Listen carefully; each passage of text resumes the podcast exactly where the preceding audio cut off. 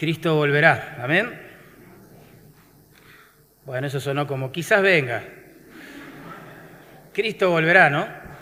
Wow. Estoy recuperando el aliento después de esta última canción.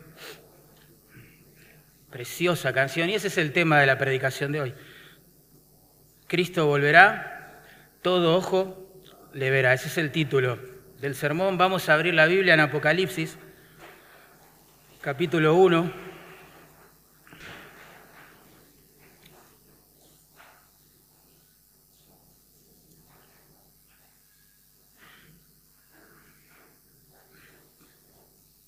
Vamos a leer versículos 1 y después el 7. Cristo volverá y todo ojo le verá. Dice la palabra de Dios, en Apocalipsis 1.1, la revelación de Jesucristo que Dios le dio para manifestar a sus siervos las cosas que deben suceder pronto. Y la declaró enviándola por medio de su ángel a su siervo Juan. Versículo 7. He aquí que viene con las nubes. ¿Quién? Bueno, aquel que será revelado en todo este libro, según el versículo 1 que acabamos de leer. Él viene con las nubes y todo ojo le verá, y los que le traspasaron, y todos los linajes de la tierra harán lamentación por él. No dice una fiesta, ¿vieron? Harán lamentación por él. ¿Sí? Amén. Cristo volverá, hermanos, todo ojo le verá. Ustedes saben que la palabra Apocalipsis significa revelación, ¿verdad? Y la palabra revelación, etimológicamente hablando, significa correr el velo. Correr el velo. Revelar es eso, es correr el velo. Imaginemos que estamos en la inauguración de una obra de arte.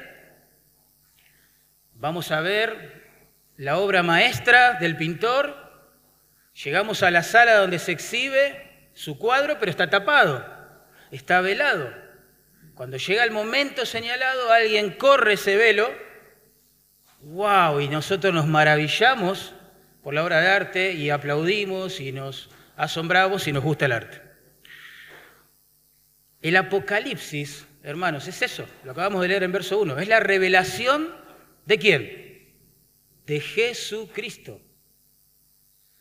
En los evangelios Dios corrió el velo para nosotros y nos mostró a su Hijo humillado en la primera venida. El que moría ahí en la cruz era su Hijo. Pero en Apocalipsis se nos corre el velo también y podemos ver ahora a Cristo exaltado y a punto de venir para reinar eternamente. Quizás muchos se habrán quedado con la imagen de los evangelios, de aquel cordero crucificado, inmolado, humillado, que no abrió su boca, que como cordero se, sometió y fue llevado al matadero. Pero en Apocalipsis, hermano, la cosa cambia por completo. Vemos al cordero resucitado que viene por segunda vez, juzga a todos sus enemigos y reina para siempre. Cristo volverá. Ese es el énfasis de Apocalipsis. Y todo ojo Lo que vamos a ver hoy a manera de resumen es, en primer lugar, la realidad de la segunda venida de Cristo. En segundo lugar, el alcance que va a tener. Y finalmente, la aplicación práctica de, de esta doctrina a nuestras vidas. La realidad, el alcance y la aplicación práctica o pastoral de la doctrina de la segunda venida de Cristo. Oremos y pidamos sabiduría al Señor. Por favor, Dios, háblanos, háblanos, muéstranos a Cristo, ¿eh? ayúdanos a entender, a, a creer cada día más que Él viene. Él está viniendo, prometió volver. Y cuando venga Dios, nosotros disfrutaremos de su presencia para siempre pero también habrá un lamento universal tremendo, multitudes llorando, porque allí se darán cuenta, cuando le vean, que vivieron rechazándole, menospreciando su nombre, su palabra, su cruz, la tumba vacía. Por favor, Dios, háblanos. Te lo pedimos en el nombre de Jesús. Amén. Vamos a ver en primer lugar, hermanos, la realidad de la segunda venida de Cristo. Ahí dice el versículo 7 de Apocalipsis 1, he aquí que viene. Es una realidad. He aquí que viene con las nubes. Todo ojo le verá. Aún, como dice la Biblia de las Américas, aún los que le traspasaron y todos los linajes de la tierra harán lamentación por él. Y Juan dice, sí, amén. Juan está presentándonos el tema central del libro, la segunda venida de Cristo en gloria. En su primera venida él vino como un cordero manso, sumiso. En su segunda venida vendrá como el rey de reyes y señor de señores. Y ese momento será una alegría inmensurable para su pueblo y un dolor tremendo para aquellos que le rechazaron. Pero el punto es que todo ojo le verá. Así que vos algún día vas a ver a Jesús. Creas en Él o no, algún día le vas a ver. La, expresión que ahí se traduce, he aquí, he aquí que viene, he aquí, es un llamado de atención. Me gusta cómo lo traduce la nueva traducción viviente. Usa estas palabras. Miren, esa es la idea, miren. Como diciendo, miren lo que está por pasar. Miren lo que les estoy por contar, lo que les voy a describir. Esto es algo único, es tremendo, es glorioso. Esa frase es como un despertador para la mente dormida. ¿Vieron que muchas veces nos acercamos a las escrituras así? Una mente distraída, dormida. Bueno, despiértense, dice el Señor. He aquí que viene con las nubes viene con las nubes. Cristo volverá y todo ojo le verá. Es más, el tiempo presente del verbo viene, me sorprende. Viene, porque sugiere que Cristo en realidad, literalmente, es como que está viniendo, es la idea. Como que prometió volver y en un sentido el viaje comenzó. Está viniendo. Así que eso enfatiza por un lado la realidad de que sí, va a venir porque lo prometió y está viniendo, y por el otro lado la inminencia, puede venir en cualquier momento. Ese es el punto. Puede ser hoy, quién sabe. Estamos pensando en el próximo domingo tomar la primer santa cena del año 2020, pero bueno, quién sabe. Cristo puede venir hoy. Esta expresión es como el estoy yendo del WhatsApp. Todos usamos esa expresión, imagino. ¿eh? Sabemos que alguien que amamos nos está esperando. Se acerca la hora y pensamos, uh, debe estar preocupándose. Le escribo un mensaje que dice, estoy yendo. Esa es la idea aquí. Dios nos dice en su palabra que su Hijo está viniendo. Y se lo dice a una iglesia, hermano, o a un conjunto de iglesias, como las de Asia Menor, las siete que se mencionan aquí en Apocalipsis 2 y 3, que estaban en muchos casos sufriendo persecuciones, en otros casos la invasión de la apostasía, de la falsa doctrina, de la mundanalidad. Y a esa iglesia, a ese remanente fiel, que no ve la hora de que todo eso termine, el Señor le dice, estoy yendo, tranquilo, estoy yendo. Hay, hermanos, unos 500 versículos, y no estoy exagerando, unos 500 versículos en la Biblia que hablan directamente o aluden a este evento, la segunda venida de Cristo en gloria. Es una realidad en las Escrituras, es una doctrina central. Jesucristo mismo en su primera venida, antes de pasar por la cruz, anunció que iba a regresar. En Mateo 24, 44 les dijo a sus discípulos esto. Por tanto, estad preparados, porque el Hijo del Hombre vendrá a la hora que no pensáis. ¿Entienden? Estaba en su primera venida, aún no había pasado por la cruz, aún no había ascendido al cielo y ya estaba anunciando que iba a volver. Un ángel, según Hechos capítulo 1, verso 11, le anunció a los discípulos de Jesús su segunda venida con estas palabras. Este mismo Jesús que ha sido tomado de vosotros al cielo, así vendrá como le habéis visto ir al cielo. Jesús habló de, de su segunda venida, el ángel habló de la segunda venida de Cristo, Pablo en Filipenses 3, 20, 21 habló de la venida de Cristo, Pedro, en 1 Pedro 5.4, menciona la venida del príncipe de los pastores. Santiago capítulo 5, verso 7, dice lo mismo, que hay que tener paciencia hasta la venida del Señor. Juan, en Apocalipsis 22, 20, menciona la oración que acaban de cantar los chicos. Sí, ven, Señor Jesús. Jesús, los ángeles, Pedro, Pablo, Santiago, Juan, y podemos mencionar a los profetas del Antiguo Testamento, casi todos ellos, anunciando que Jesús va a venir, va a juzgar a sus enemigos y va a reinar para siempre con su pueblo. Es el tema central de toda la escritura. A pesar de aquellos burladores que Pedro menciona en su segunda carta, que dicen, ¿dónde está la promesa de su venida? Él vendrá. Él vendrá. Así que todos los hermanos, de todas las posturas escatológicas, bíblicas y sanas, podemos decir que Cristo viene, juzga y reina para siempre. Y eso es lo que espera la iglesia. La iglesia dice, ven Señor. Sí, ven Señor. Un incrédulo no va a decir eso. Un incrédulo no está pensando en la venida del Señor. Y los incrédulos que asisten todos los domingos a iglesias como esta, tampoco están esperando la venida del Señor, no les interesa.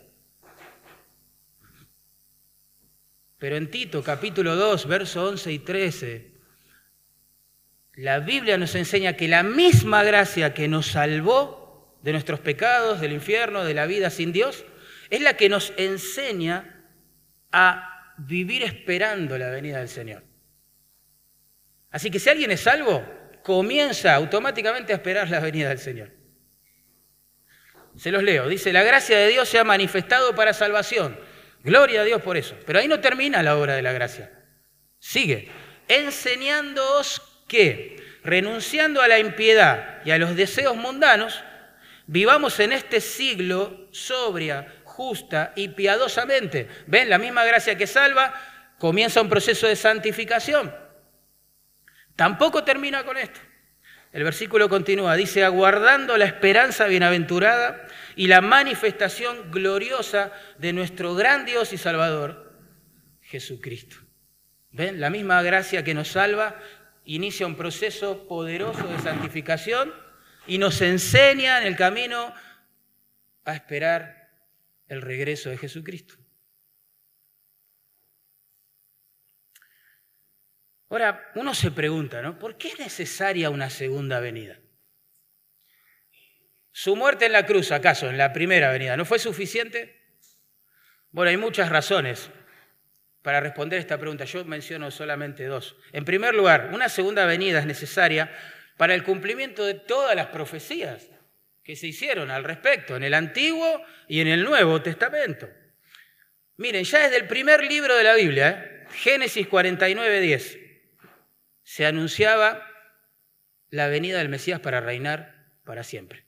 Dice así la Biblia, no será quitado el cetro real de Judá hasta que venga Siloh, que es una referencia al Mesías, y a él se congregarán los pueblos. ¿Ven? Desde el primer libro de la Biblia ya tenemos este anuncio. El Mesías vendrá de la tribu de Judá, no de cualquier lugar del planeta, sino de la tribu de Judá y va a venir a reinar sobre todas las naciones. En Salmos, por ejemplo, capítulo 2, versos 6 al 9, dice así, yo he puesto mi rey en Jerusalén. Eso dice Dios. Yo puse mi rey en Jerusalén.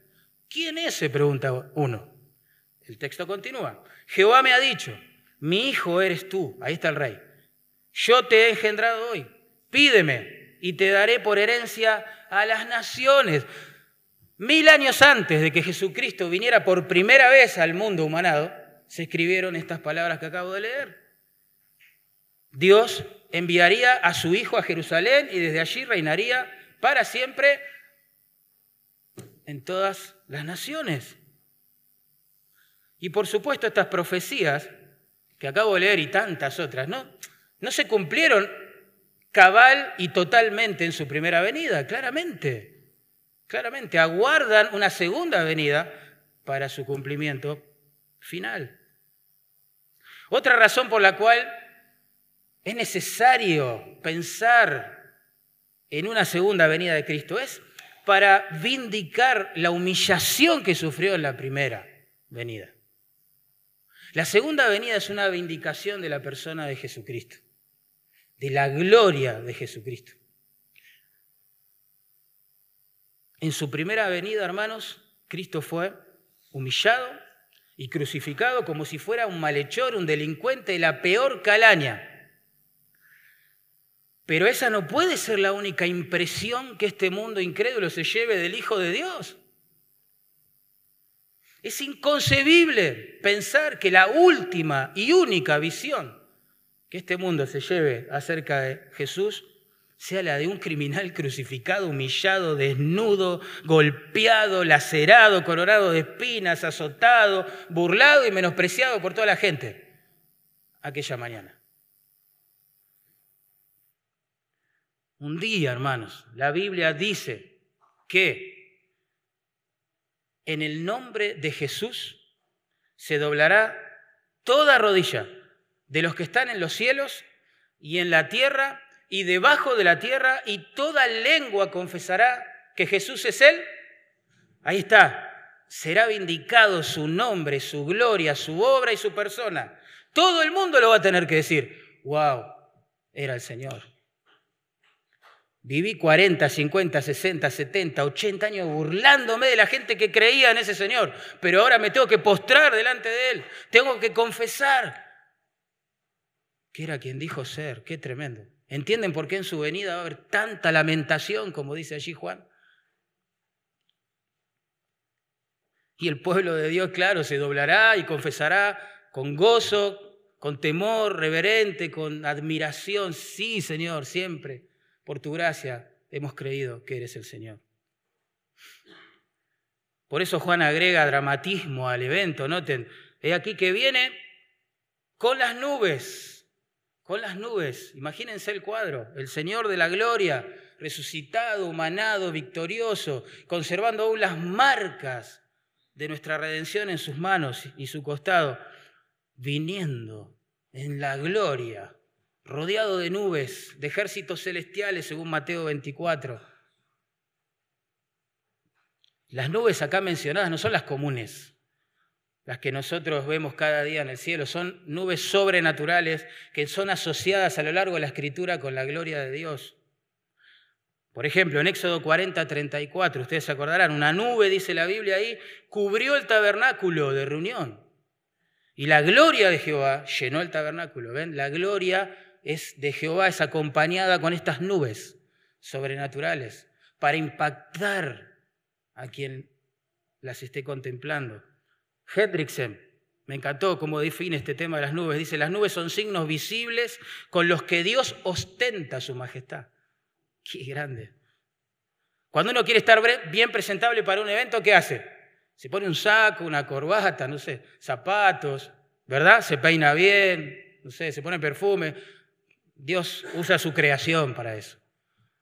Su gloria, su majestad será claramente visible por todos, creyentes, no creyentes, todos. El pastor Criswell escribió algo precioso al respecto. ¿Por qué es necesaria una segunda venida? Yo se los quiero leer literal. A mí me, me bendijo mucho. Dice así, la primera vez que nuestro Señor vino al mundo, lo hizo cubierto de carne, es decir, en forma humana, ¿no?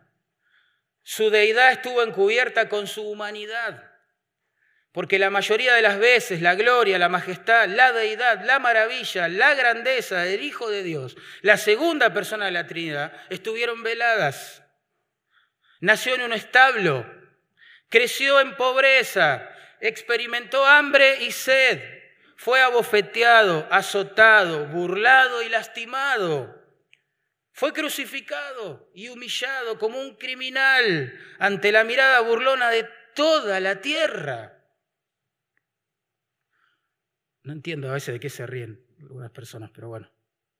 La última vez que este mundo vio a Jesús, lo contempló colgando colgando en vergüenza, miseria, angustia y soledad en una horrenda cruz. Por supuesto, dice este pastor, eso era parte del plan de Dios. El profeta anunciaba que el castigo de nuestra paz sería sobre él y que por su llaga seríamos nosotros perdonados. Pero también algún día será parte del plan de Dios que este mundo blasfemo, incrédulo, impío, vea al Hijo de Dios en toda su gloria, en majestad, en toda la maravilla y portento de su divinidad.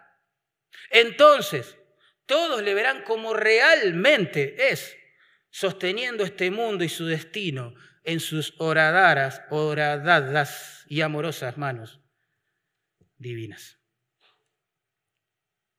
Hermanos, Cristo viene en las nubes, vestido de majestad, de gloria, completamente distinto a lo que sucedió en su primera venida, en un pesebre oculto, en un pueblecito chiquitito llamado Belén, desconocido, ignorado, menospreciado. En su primera venida él fue humillado, claramente, se autohumilló en realidad. En su segunda venida, en cambio, será exaltado, temido, admirado. En su primera venida él fue rechazado claramente por la mayoría, en su segunda venida vendrá a reinar, sin preguntar, sin pedir permiso. En su primera venida tomó la cruz, en la segunda va a tomar su corona. En su primera venida vino a eso, a servir a los pecadores, increíble, como nosotros. Volverá para que les sirvan. Vino como un cordero sufriente y silencioso, volverá como un rey soberano. Algún día, algún día. Y la iglesia espera que eso se pase pronto, ¿no? Algún día se doblará ante Jesús toda rodilla y toda lengua le llamará Señor. Esa es la realidad de su venida. Pensemos un ratito en el alcance ahora que tendrá su venida. Dice el versículo 7, todo ojo le verá. Todo ojo. Todo ojo. De hecho, el uso del singular ahí en la frase todo ojo le verá incluye a todo ser humano. Todo ser humano, sea creyente, sea ateo, hombre, mujer, rico, pobre, famoso, ignorado, no sé, moral, inmoral, sabio, ignorante, brillante intelectualmente, si tiene ojos, va a ver a Jesucristo. Y va a tener que reconocer que Él era el Señor. Esto no tiene que ver con una decisión personal de relativizar las cosas. Para mí esto va a pasar, para mí no. Yo creo que sí, yo creo que no. No tiene nada que ver con nosotros esto. Nosotros no somos tan importantes, nuestra razón no tiene tanta autoridad para definir qué va a pasar y qué no va a pasar. Tiene que ver con Él, con su gloria, con sus planes, Él volverá. Y todo ojo le verá. Su venida va a producir una dualidad de cosas en las personas. Por ejemplo, dice allí, todo ojo le verá, aún los que le traspasaron. Tremendo.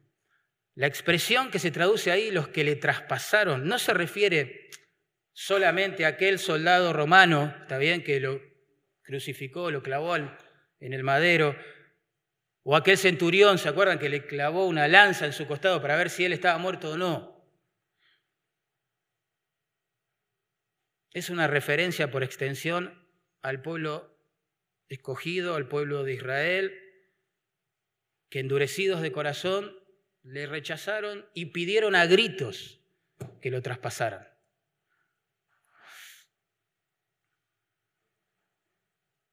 Hasta el día de hoy eso sigue pasando. Eso sigue pasando. Si Jesús se hubiera humanado otra vez y estuviera predicando las cosas que predicó y viviendo la forma que vivió y atacando a la religión oficial como lo, como lo hizo, es muy probable que la mayoría de las personas, y yo seguramente sería uno, quizás, estaríamos diciendo, sí, traspásenlo, métanlo preso, diríamos nosotros. Métanlo preso, ya que deje de hablar ese hombre, ese loco. Porque ante su venida, toda lengua va a tener que confesar que él era el Señor y toda rodilla se va a doblar. En Romanos 11, 26 dice que luego de la ceguera actual que tiene el pueblo de Israel, así dice literalmente el, texto, todo Israel será salvo, como está escrito, vendrá de Sión el libertador, que apartará de Jacob la impiedad. Muchos escogidos por Dios que van a ser salvos, pero que hoy están endurecidos, se van a convertir frente a las evidencias que rodean su venida, sin duda. Y, nosotros vemos eso en el libro de Apocalipsis, es hermoso ver eso. En el capítulo 7, por ejemplo, hay 144 mil judíos predicando el Evangelio por todo el mundo. Hay un montón de gente proveniente de todo pueblo, lengua, tribu y nación que se ha convertido a Cristo, que ha pagado con su vida por eso, pero que está alrededor de su trono adorando su nombre. Muchísima gente se va a convertir en este evento tremendo, único, irrepetible en la historia, la venida de Cristo y todos los juicios y señales y catástrofes que la preceden.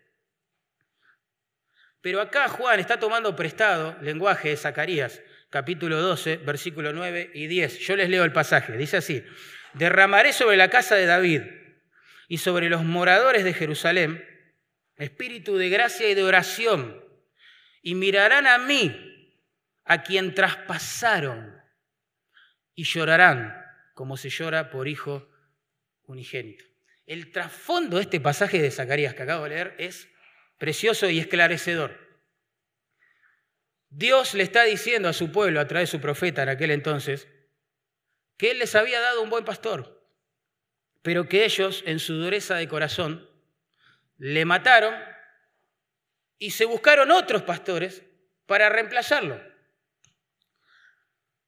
Pero, pero, Llegará el día, ese es el mensaje de Zacarías, cuando por la gracia de Dios se iban a arrepentir de su maldad, ¿sí?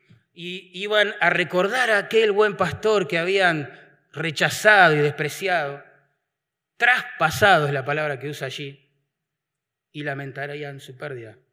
Ellos iban a arrepentir y Dios los iba a restaurar. Ellos se darían cuenta que matarían al buen pastor. Ese es el punto. Y Juan toma esa imagen de Zacarías capítulo 12 y la aplica claramente a Jesús y a la segunda venida de Jesús. Y, está claro la idea que se quiere comunicar. Israel rechazó a su buen pastor, a lo suyo vino y los suyos no le recibieron. Le pidió que le traspasaran el costado con una lanza. Querían asegurarse que el blasfemo murió Qué asombroso. Pero frente al regreso de Cristo, muchos de sus descendientes se arrepentirán y confiarán en Jesús y serán salvos. Hay muchas personas que serán salvas en esos siete años terribles de tribulación que va a venir sobre este mundo y que preceden la venida de Jesús. Mucha gente va, a creer y va a ser salvo. Después lean en sus casas Apocalipsis 7, Apocalipsis 14. Es como un bálsamo para el alma saber esto. Pero así como habrá arrepentimiento en muchas almas, en muchas personas y aún aquellas que descienden del pueblo que lo traspasó al Señor, también va a haber mucho remordimiento en los que endurecen su corazón. En Zacarías 12:9 dice, y todos los linajes de la tierra harán lamentación por él. Juan dice lo mismo acá en Apocalipsis 1.7. Todos los linajes de la tierra harán lamentación por él. Dice, sí, amén. A diferencia de esos que van a creer, que se van a arrepentir, que se van a volver de sus pecados al Mesías. El lamento de estas, de estas personas endurecidas no proviene de un arrepentimiento genuino para con Dios. La frase harán lamentación describe una manifestación externa de lamento, ¿sí? y no necesariamente arrepentimiento. de hecho, esa misma palabra se usa en Lucas 8:52 para describir el llanto que se daba en el contexto de un funeral por una niña que acababa de morir. No tiene nada que ver con Dios. En Apocalipsis 18.9 se usa para describir el llanto, el lamento de la gente impía que estaba enamorada del sistema de Babilonia, la ramera que menciona Apocalipsis. Todo un mundo, una sociedad que se organiza a espaldas de Dios. Pero va a caer y la gente va a llorar por eso, así que no tiene nada que ver con Dios. El lamento que se menciona acá, en primer lugar, no, no significa y tampoco necesariamente implica arrepentimiento. Se lamentarán, claro, obviamente. Van a comprobar que todo lo que negaron eh, durante toda su vida, aquello que menospreciaron y hasta aquel de quien se han burlado, era el Señor. Pero no se van a volver a Dios por eso. Como pasa hoy. Hay una gran diferencia entre arrepentimiento y remordimiento, claramente. La persona arrepentida, la persona que tiene remordimiento, las dos tienen algo en común. Les duele lo que hicieron. Les duele. Se sienten mal.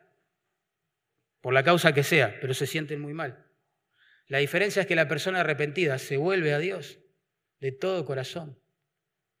La persona con remordimiento se queda con su dolor. Puede llorar, pero va a seguir abrazada a su pecado.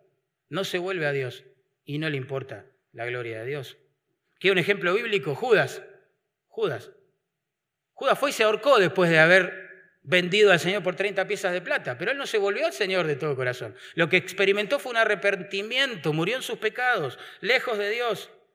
Pedro, sin embargo, negó tres veces al Señor, quizás su pecado fue tan grave como el de Judas, pero él sí se arrepintió y se volvió al Señor de todo corazón.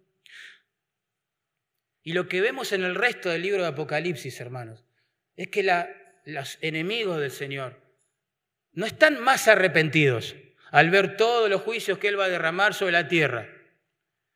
No, están más endurecidos, más endurecidos. Miren, le voy a leer un pasaje. Apocalipsis 9, 20 y 21. Dice así, y los hombres que no fueron muertos con estas plagas, las que preceden la venida de Cristo, ¿verdad? Ni aún así se arrepintieron de las obras de sus manos, ni dejaron de adorar a los demonios y a las imágenes ni aún así. Y no se arrepintieron, agrega el verso 21, de sus homicidios, ni de sus hechicerías, ni de su fornicación, ni de sus hurtos. Es como que Juan está asombrado y dice, no puedo creerlo.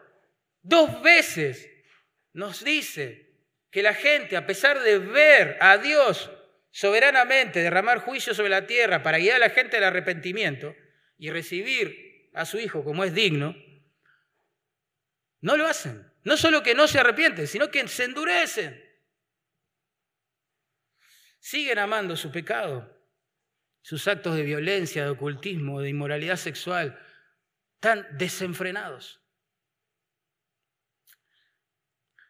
Noten en capítulo 6, verso 15 y 17, la reacción de la gente, o que la gente va a tener al ver venir al Cordero resucitado al Señor. Dice, y se escondieron en las cuevas y entre las peñas de los montes. Y decían a los montes y a las peñas, caed sobre nosotros y escondednos de la presencia de aquel que está sentado en el trono, Dios Padre, y de la ira del Cordero, Dios Hijo.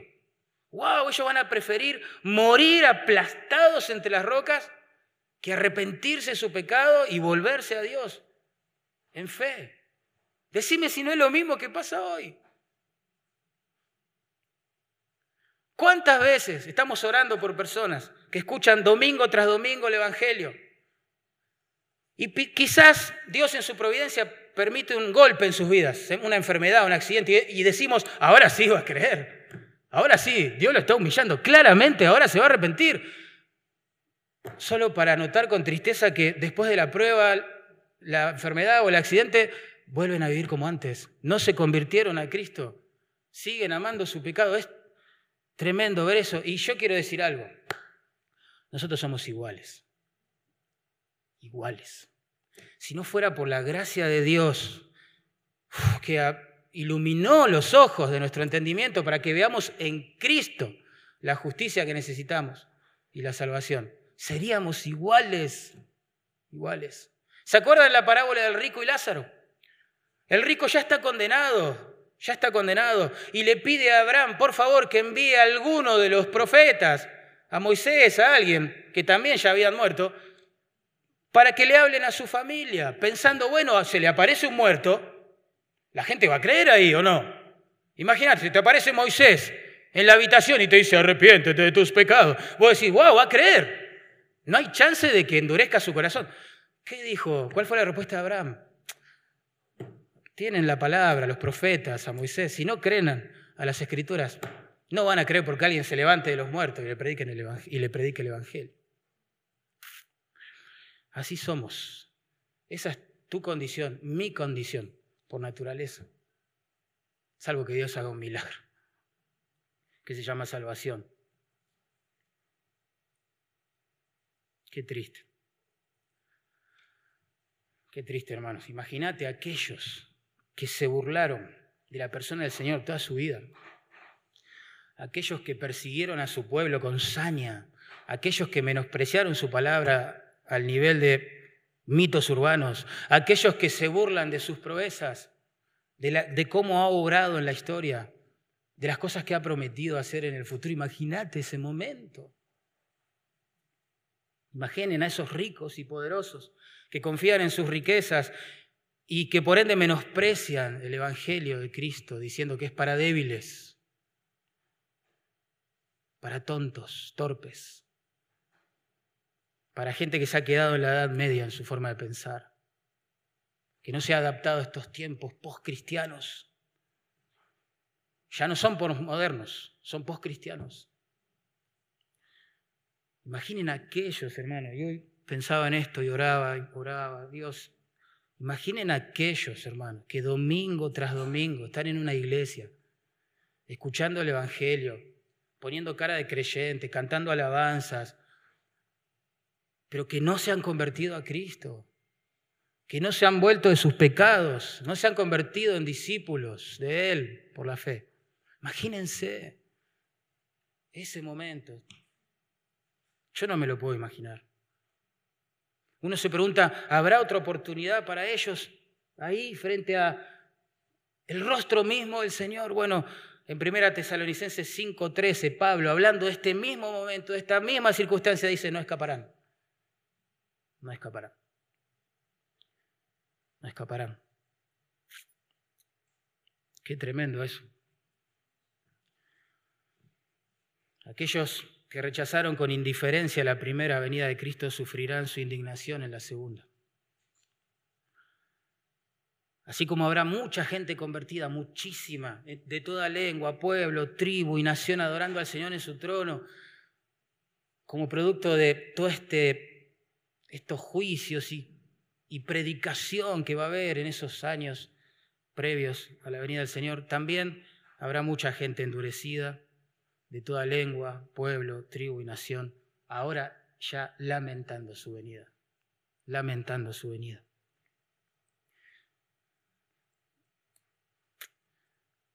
¿Cómo serán todas estas cosas? Uno se pregunta. Bueno, en Daniel 7, Daniel, Antiguo Testamento, capítulo 7, verso 1 a 14, se nos cuenta cómo va a ser la historia. Porque Dios sabe las cosas del final y las anuncia desde el principio. Allí se profetiza el surgimiento de cuatro imperios mundiales que van a llegar a su fin, o el cuarto llegará a su fin con la venida del Señor, de la cual está hablando Juan acá, en Apocalipsis 1. El primer imperio es Babilonia, el imperio reinante en tiempos de Daniel cuando escribe esta profecía. El segundo que le sucedió, por historia sabemos esto, y por el Antiguo Testamento todavía también, el imperio persa. El tercero que le sucedió, ya recurrimos a la historia, Grecia. El cuarto, Roma. Aquel imperio que en la profecía es representado como una bestia tremenda con dientes de hierro, del cual en algún momento emerge un líder político, barra religioso que gobierna este mundo y persigue a los creyentes. Pero ahí no termina la profecía, porque en la visión de Daniel se ve claramente que de golpe cae una piedra no cortada con mano, que representa al Señor, golpea contra esta imagen que representa estos cuatro imperios y la imagen se deshace por completo. Y la enseñanza es que cuando venga el Señor, como venimos diciendo, va a juzgar a todos sus enemigos. No va a pedir permiso, ya, Él va a establecer su reino. Y es un reino eterno. Yo les leo, en resumen, las palabras de Daniel. Dice, he aquí con las nubes del cielo, ¿te has acordar de Apocalipsis 1.7? Sí. He aquí con las nubes del cielo, venía uno como un hijo de hombre. ¿Quién es el hijo del hombre? En los evangelios. Jesús. Y le fue dado dominio, gloria y reino, ahí está, reino, para que todos los pueblos, naciones y lenguas le sirvieran. Le sirvieran, tremendo. Su dominio es dominio eterno. No es por un tiempito, es eterno, que nunca pasará. Y su reino, uno que no será destruido. Cristo regresa, juzga a sus enemigos y reina. Ese es el hilo conductor de la escritura. Qué tremendo. Ahora uno dice, bueno, está bien, termina con los reinos de la tierra. Algunos fueron mejores que otros, peores, tuvieron una actitud más bondadosa, menos hacia el pueblo de Dios. Pero ¿cómo será la vida en su reino, en el reino que Él trae? Bueno, en Apocalipsis 21, 1, 4 dice así, He aquí la morada de Dios con los hombres, y Él morará con ellos y ellos serán su pueblo, y Dios mismo estará con ellos como su Dios. Enjugará Dios toda lágrima de los ojos de ellos. Y ya no habrá muerte, hermano, ¿escuchaste eso? Ya no habrá muerte, ni habrá más llanto, ni clamor, ni dolor, porque las primeras cosas pasaron. ¿Saben? Hay dos cosas asombrosas en su reino que hace que la iglesia, los creyentes, los redimidos, lo deseen de todo corazón. Uno, la presencia de Dios con nosotros. Tremendo. La morada de Dios con los hombres, así se lo describe. Tremendo. Segundo, la ausencia del pecado y sus consecuencias nefastas en nuestras vidas.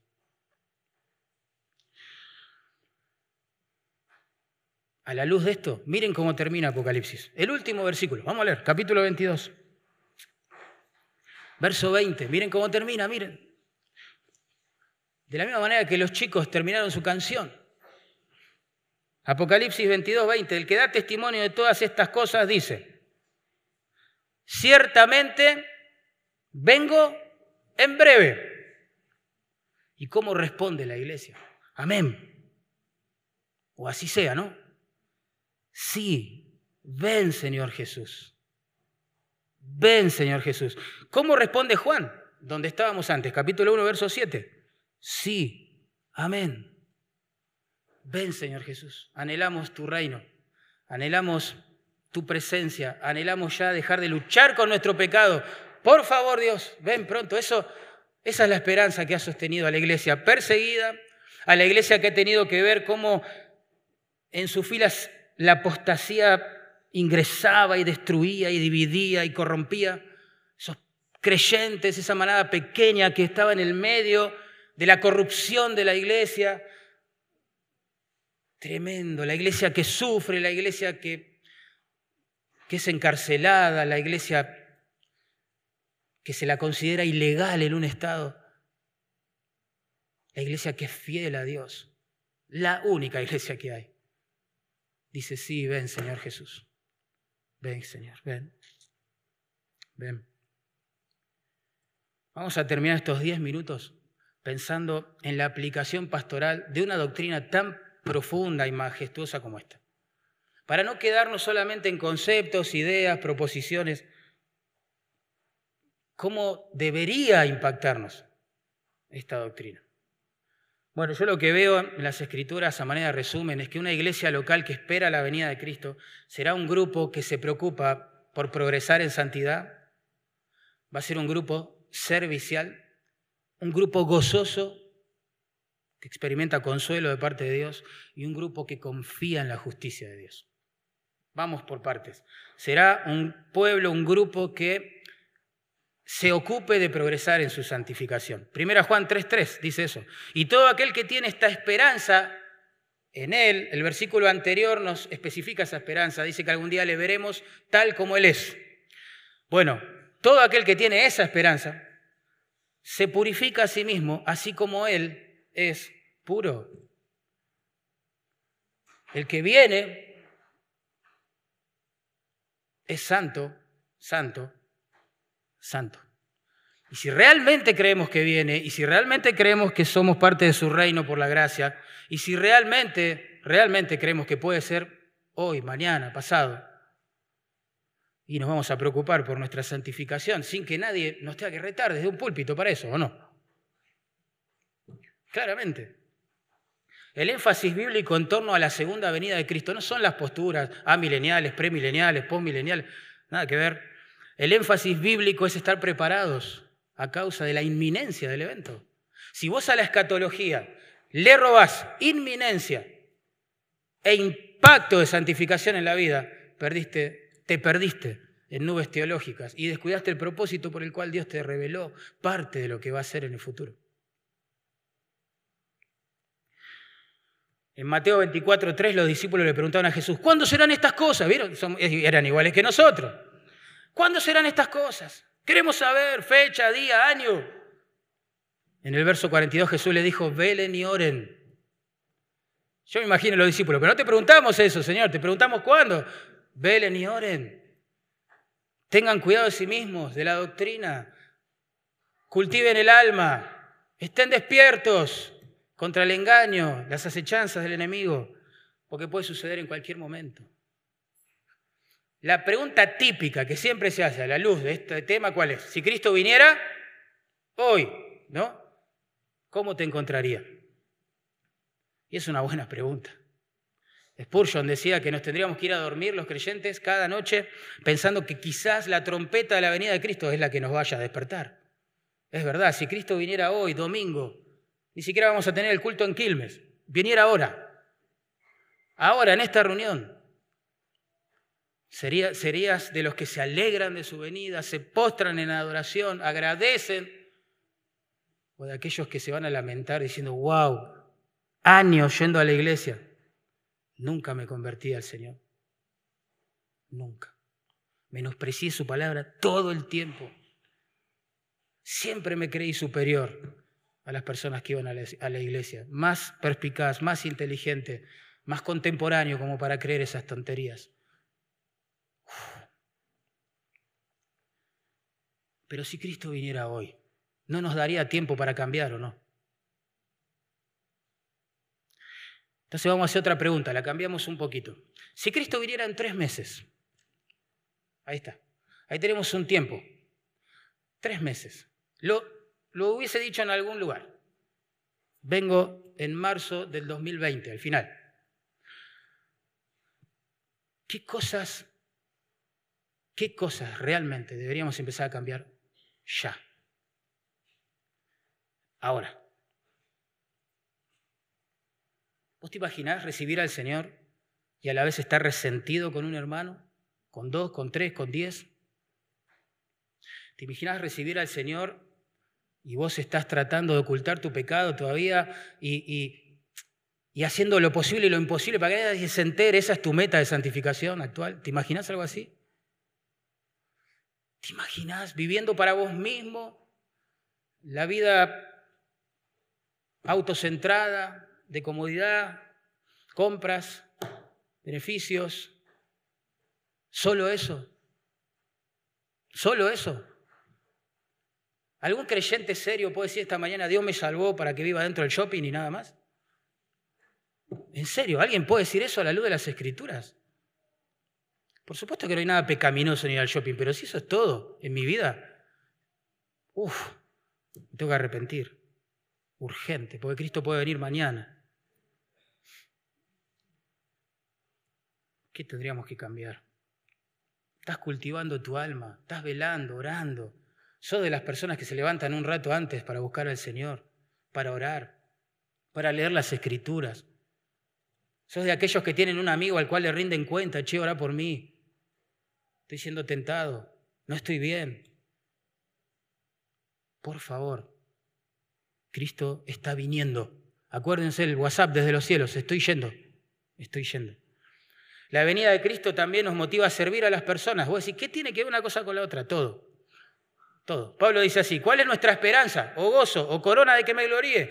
No lo sois vosotros, le dice a la iglesia en Tesalónica, no lo sois vosotros delante de nuestro Señor Jesucristo en su venida. Qué interesante, cómo se conecta el ministerio con la venida de Cristo. Qué interesante, Pablo anticipaba con gozo, deleite, deseos y ansias la segunda venida de Cristo porque él estaba aprovechando bien su vida en la tierra, sirviendo a los demás, predicando el Evangelio, extendiendo el reino de Dios, cumpliendo la gran comisión. Claro, una persona que vive así espera con ansias y deleite ese momento. Pero una persona que vive para sí misma, delante de su venida, no, no, la única opinión que cuenta, hermano, en serio, es la de él.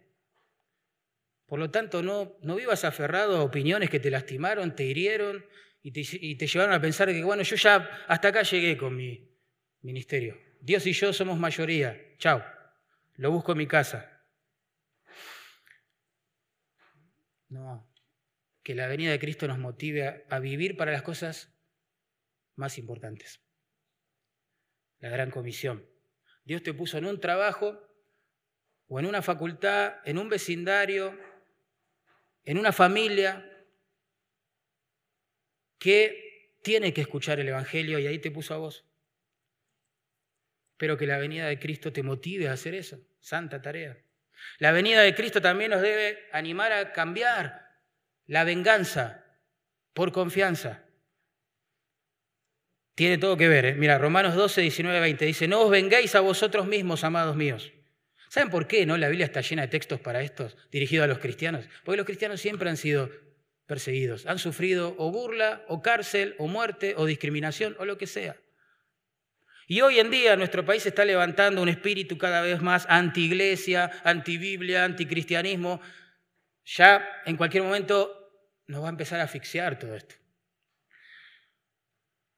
Entonces, la palabra una y otra vez dice cosas como estas. No vengáis a vosotros mismos, amados míos, sino dejad lugar a la ira de Dios, porque escrito está, mía es la venganza, yo pagaré, dice el Señor. Dice el Señor, el cristiano cree en la justicia de Dios, por lo tanto deja que Él actúe. No somos llamados a cortar cabezas, convertite o te mato, humillate ante la palabra de Dios o te noqueo, no. Nada que ver, somos llamados a glorificar a Dios en medio de la oscuridad. Oscuridad que por otra parte era nuestra atmósfera también, antes de que Cristo nos salvara. No somos mejores que nadie. Hemos recibido gracia, que es distinto.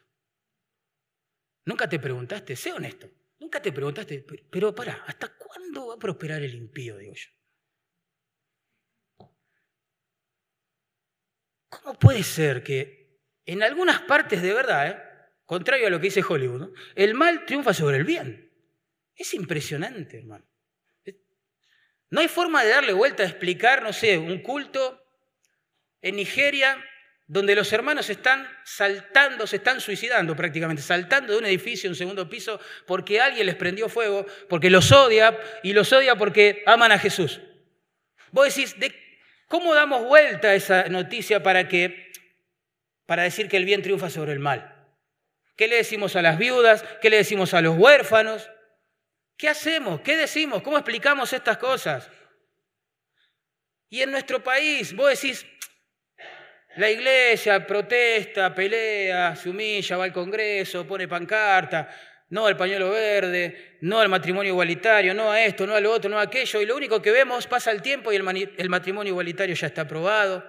Si vos decís algo en contra de eso, sos un retrógrado y peligroso para la pacificación nacional. Y vos decís, chao, Dios está perdiendo. Está perdiendo. Estamos orando por algo y pasa todo lo opuesto. No puede ser, Dios está perdiendo. ¿Qué pasa, Señor? Vos sos soberano, nosotros oramos. ¿Qué pasa?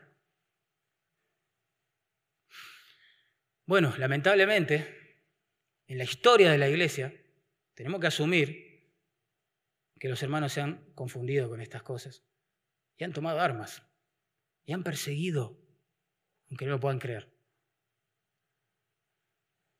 no es lo que tenemos que hacer. Tenemos que amar a esa gente también, llevarles el Evangelio, orar para que Dios les salve, para que se conviertan de las tinieblas a la luz. ¿No? Entonces, este texto es precioso.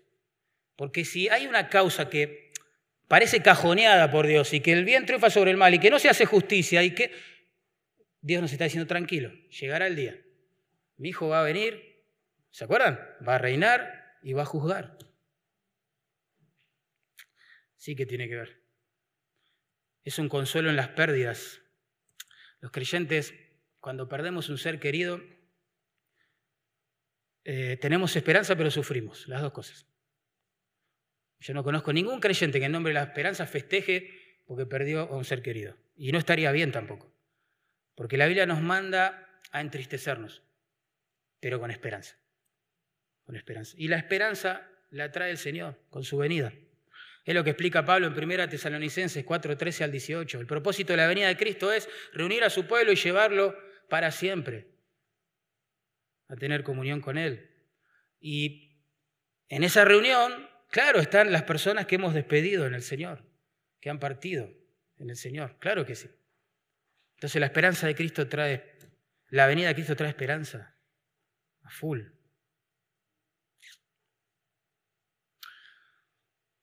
Bueno, se ha ido el tiempo. Lo último que voy a decir es algo que me parece extraño en Apocalipsis 1.7. Capaz que a vos también, hoy cuando lo leímos te pareció extraño. Porque el texto dice, harán lamentación por él todos los linajes de la tierra, ¿no? ¿Y Juan qué dice en respuesta a eso? Raro. Dice, sí, amén. Y vos decís, pará, Juan, no entendiste nada. ¿Qué estás diciendo? ¿Cómo vas a decir, sí, amén, saltar de alegría? Pará, Juan. Mucha gente se va a perder. Mucha gente va a lamentar. Sí, pero mucha gente también será salvada por Cristo. Y mucha gente podrá glorificar a Cristo. Y el nombre de Cristo será vindicado delante de todas las personas. Porque algún día toda rodilla, ¿se acuerdan? Se doblará delante de Él. Y toda lengua confesará que Él es el Señor. Y eso a Juan lo pone contento. Y a la iglesia de Cristo también. Muy contento. Aunque tengamos que mirar con dolor la otra parte pero el nombre del Señor será vindicado. El Señor dijo, yo vengo como ladrón en la noche. Así, pum. ¿Cómo viene un ladrón en la noche? Te llama por teléfono y te dice, voy a pasar por tu casa, ¿no? ¿Qué dice sorpresa? Pum, inminente, no lo esperás, capaz que está durmiendo fuera de casa, de vacaciones. Pum, cayó. Así será la venida del Hijo de Dios. Por eso, nada, la Biblia dice que si hoy oís su voz, que no endurezcas tu corazón, no lo endurezcas. Mira, te lo estoy rogando en nombre del Señor, no lo endurezcas. Porque hoy puede ser el día de salvación. El Señor todavía no, no vino. Es paciente. Está guiando a la gente al arrepentimiento y a la fe. Pero toda esa gracia se, se puede acabar mañana. Rápido. Solo para terminar es necesario recordar que Cristo murió por nosotros. Y si vos pensás en la venida de Cristo y te da alegría, y estás gozoso esperando a tu Señor porque experimentaste salvación, bueno, dale gracias, es un milagro. Es un milagro. Pero también te quiero decir a vos que estás perplejo con esto, te incomoda, preferís no pensar en esto. Cristo murió por los pecados de su pueblo. Cristo en la cruz fue tratado como si fuera el culpable de todas tus miserias y las mías. Como si Él hubiera quebrantado la ley diciendo que fue perfecto, puro y sin mancha. Pero fue tratado así, con ira, bajo maldición, como si Él hubiera pecado en tu lugar. Y vos decís, ¿qué? ¿Por mí? Sí, por vos. Tremenda verdad. Pero Él resucita el tercer día, como también lo anticipó y lo comprueba la tumba vacía y la ausencia del cuerpo hasta el día de hoy. Él está vivo. Y esa resurrección te está mostrando hoy, por la fe, que Él es quien dijo ser. Y que Él estaba muriendo en la cruz no por sus pecados, sino por los tuyos. y que hoy te llama, te llama hoy, hoy al arrepentimiento, a volverte de tu camino de pecado, a convertirte por la fe en uno de sus discípulos, de sus seguidores, a hacer de él tu mayor tesoro. La pregunta es, ¿qué vas a hacer? Oramos, hermanos. Cristo volverá. Todo ojo le verá.